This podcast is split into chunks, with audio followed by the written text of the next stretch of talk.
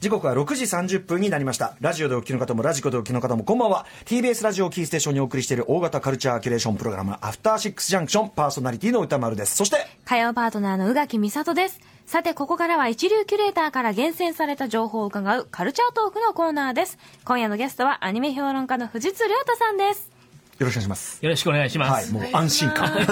安心感。はい、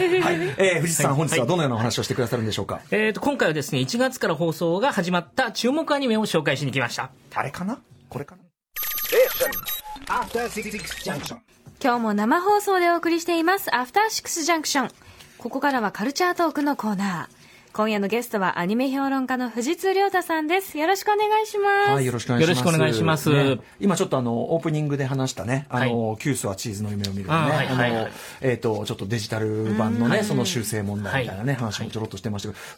ど、牛さん、これに関して、はい、まあ、やっぱりあの個別の問題さておき、アニメも配信がどんどん増えていくと、うんうんうん、あの何かあったときに、つまり一斉に見られなくなる。で、それは、えーとまあ、いつか復活してくれればいいんですけど、歴史の検証がしにくくなるってことでもあるんですよ。ね、やっぱそれですよね。あのやっぱ一遍世に出たものは、もう歴史にこう足跡を残してしまったんで、うんうん、なくなってしまうっていうのは、まあ、やっぱり望ましくないなと思うんですよね。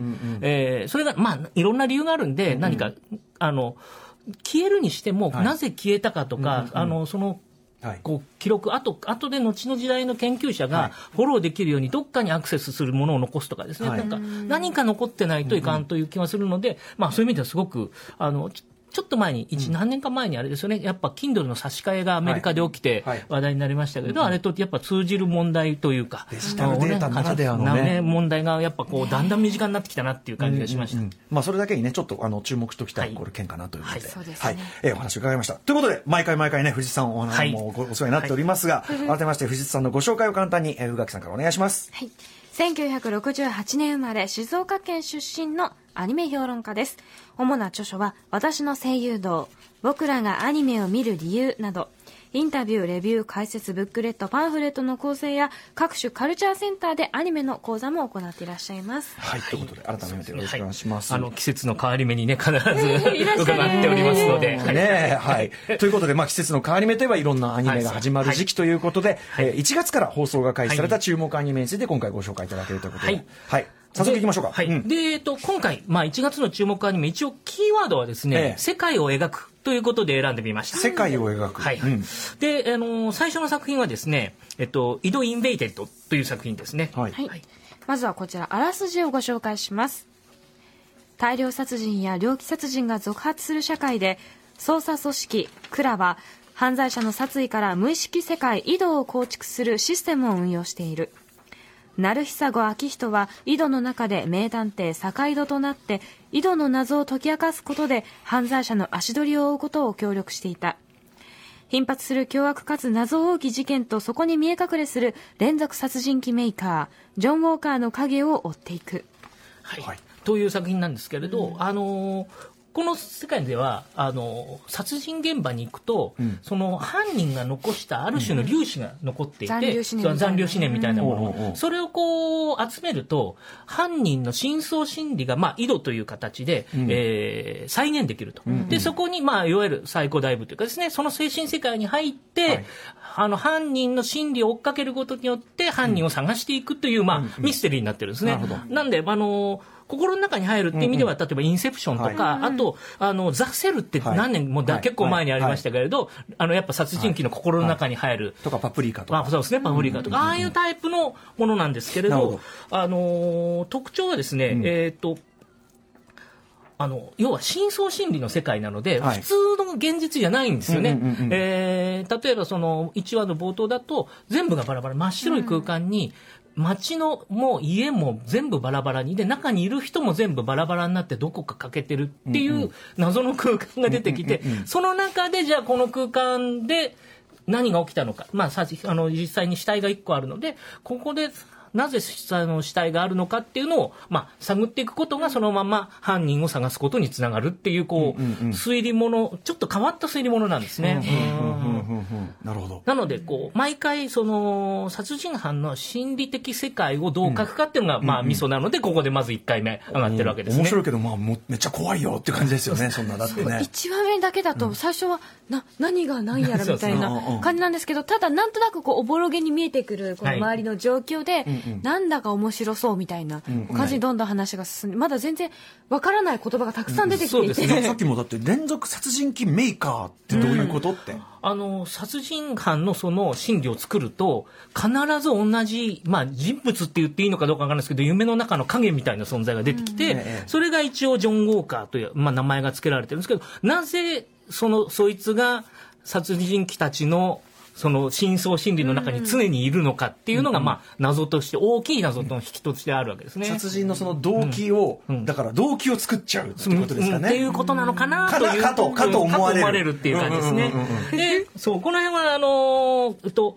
脚本とシリーズ構成を、えっと、まあ、ミステリー作家というか、文学作家というかね、前城大太郎さんがやられていて、あの、前城さんはアニメだと、竜の敗者の脚本を書かれたことが、あの、鶴巻監督の竜の敗者というのをやられたことがあるんですけれど、えー、テレビアニメは本格的に、えー、参戦ですね。ですね。で、まあ、あの監督も、えっ、ー、と、フェイトゼロなどの青木栄監督がやられてるので、まあ、えっ、ー、と、安心かなという感じの、ね、夫人ですごくせ尖ったものを作ってると、はい、いうのが、あれですね、井戸、井戸という作品でございますね。うんうん、はい。まあ、ミステリーだから、その今ね、そうなんですよ。パッと見たらなんじゃこりゃって世界の中から今一つの何か、はい道筋が少しずつ、はいはい、そうですね。一つ一つこうあと結構、まあ、描写が若干えぐめなので、うんうん、あのそういうハードなのが好きな人は あのあれだと思いますね。うんうん、あの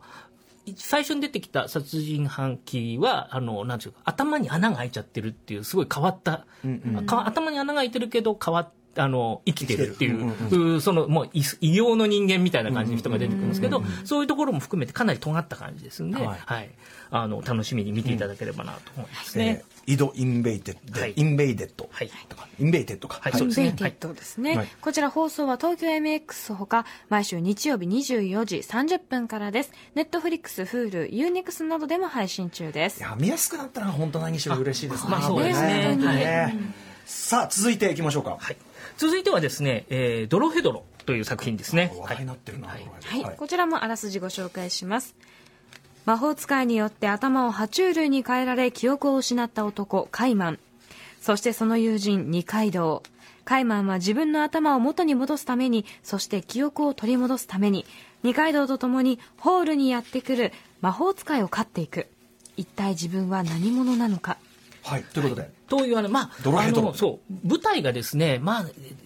俗な言い方すると昔の空論城みたいな謎の都市なんですね、うん、ダークファンタジーなので、うんうんうん、えー、そういうところを舞台にして、まあ、爬虫類と二階堂のコンビが、まあ、魔法使いを捕まえては、うん、えー、と買っていったり、まああのーうん、自分の頭を描いたのは誰かっていうのを探っていくって話なんですけれど、はい、まあ、軽妙なバディものの要素あり、えーと、ファンタジーらしい少しなんていうんでしょうね、うん、えーと、ブラックユーモアみたいなセンスもあり、っていう感じの作品なんですけれど、あの見どころその世界という点でいうと、この原作の林田さんって、うん、えー、っと、芸大で油絵をやられてた方なんで、はい、えー、で、背景もその空論ジョンっぽいやつをすごく書き込んでるというか、うん、こう、ぎっちり手書きで、うんうん、えー、書いてる。こうすごい密度。密度が書いてるんですけれど、うん、それをアニメの美術監督がですね、アニメの方の背景は、あの、木村真二さんといってですね、えー、鉄痕キンクリートとか、スチームボーイとかやられていて、やっぱり、あの、なんていうんでしょうね、緻密で重厚な背景といえば、木村さんという感じで、で、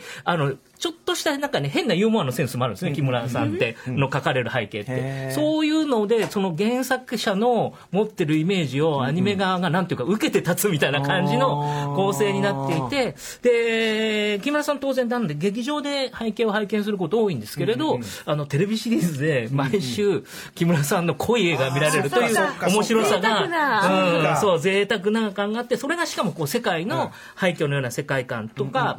油絵のような塗りとこうつながってる感じがするんですね。あの、うんうんうん、全く新しく表現してるっていうんではなくって、うんうん、えー、つながってる感じで、でもアニメだともう少しこんな風に書いてあるぞっていう面白さがあって、なので、あの、こう、ファンタジーな世界だからこそ、うん、なんて言うんでしょうね、そういう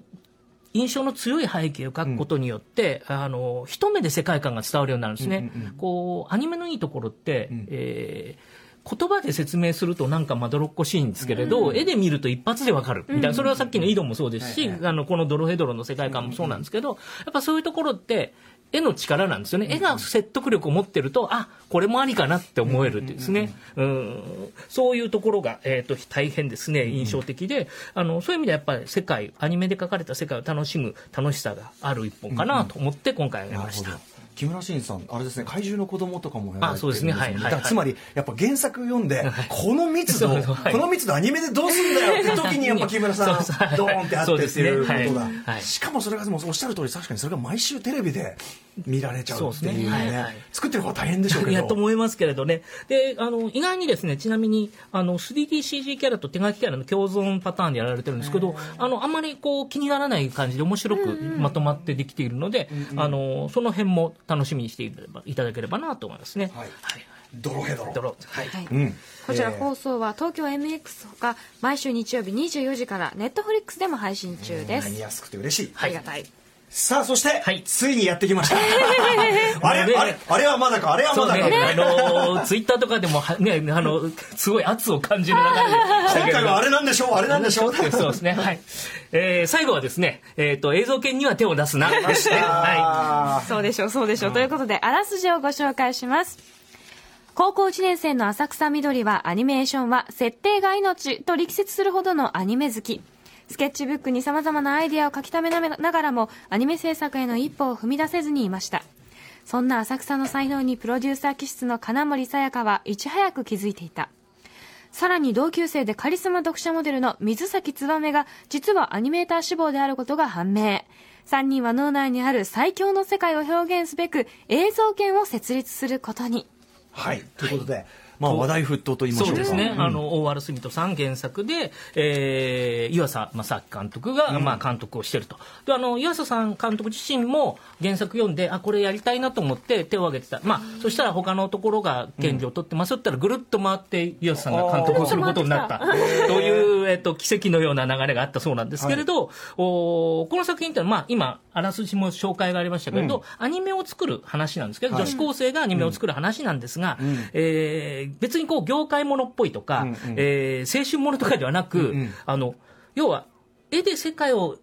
あの描き出す、その楽しさというか喜びについての作品なんですよね。こう初期衝動。だからあの絵を描き始めた誰もが持ってる初期衝動みたいなものをすごく大事にしてる作品で、こうなので見てるとねあのアニメ論みたいなところがあるんですね、キャラクターが語る。うん。こう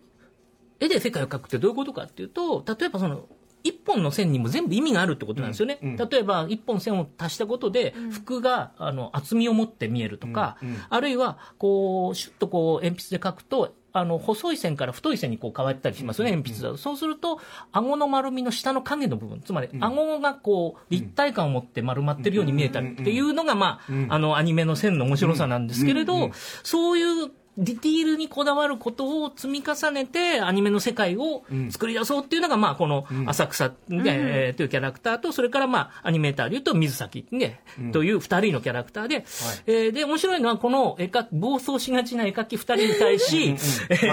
めちゃくちゃプロデューサー気質で、うん、それで一体締め切りに間に合うんですかとかいうことを言う金森がいるというところが確かに。あのね、えっと、ここであの3人絵描きだったらこれまた違った作品になってたと思うんですけど、ね、クリエイター気質だけだとね。そうなんです。うん、クリエイター気質を最大限、その魅力を歌い上げつつ、うん、こっち側に、あの、一人、まあ、2対1なんですけど、理性を働かせる人がいるっていうところが、この、あの作品の面白さになってますね。そこも、そこもだから、メタアニメっていうかさ、そうですね。その、あの、なんていうの、夢だけじゃできねえぞと。そうそうなんですよ、ちゃんと締め切りも予算も必要だぞと。そう。完成させるためには、実は情熱だけではダメだってね、あの、情熱だけだと思あるしてしまうというですね。はい。本当にしかもさ、そのメタアニメ的なあれで、まあ、皆さんご存知の、はい、ね、あの国民的アニメーション監督のね、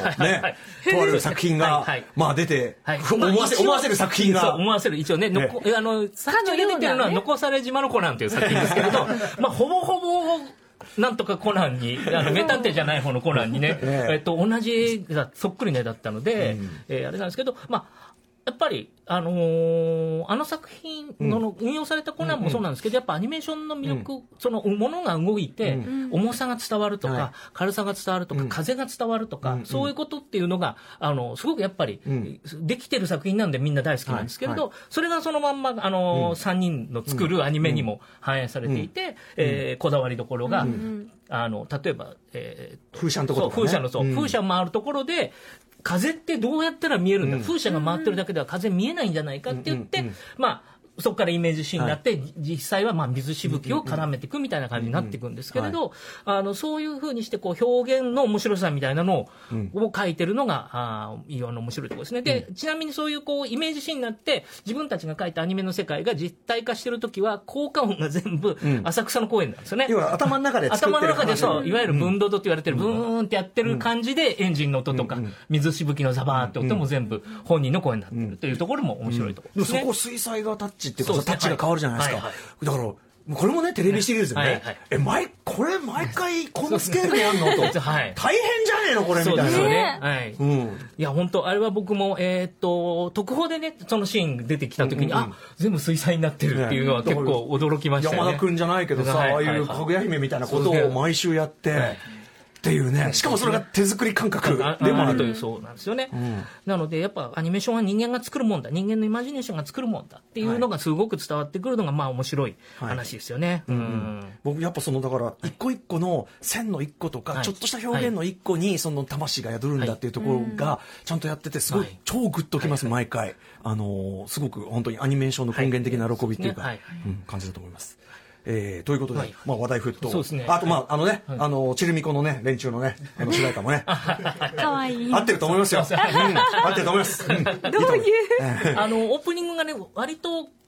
こう書いてある絵の枚数でいうと意外にシンプルなんですけれど、うんうん、センスで見せるみたいなところがすごくあの面白くて、あの、湯浅監督のオープニングだと、四畳半神話体系もやっぱり絵の数は決して多くないんだけれど、あの、センスで見せる感じがあって、あ、ちょっと共通点があるななんて思いましたね。さすが湯浅さんですね。はいこちらの作品は、はい、映像系に手を出すな、えー、放送 NHK 総合テレビにて毎週日曜日24時10分からで FOD で配信中なんですが、うん、これがあの嬉しいことにですね、はい、2月2日日曜日に第1話から第4話を連続再放送してくれるということで、うん、見逃した人はそうぜひここから追いつけると、うん、うん、NHK 総合テレビで午後4時15分から再放送されるということです。いやめっちゃ面白いしあとさあの彼,、彼女たちが住んでる、あの町とか団地とか、はい、その自体もすごい楽しくて、あれはやっぱあれですよね。あの建物の面白さっていうか、はい、架空の面白さですね、うんうん、変なところに階段があったり、変なところに川が流れたりとかね、ってあの立体感がある、あの面白さっていうのもアニメならではだなと思うんですよ、あの世界を描くっていう意味だと単に作ってるアニメのだけじゃなくて、あの世界そのものが面白いアニメと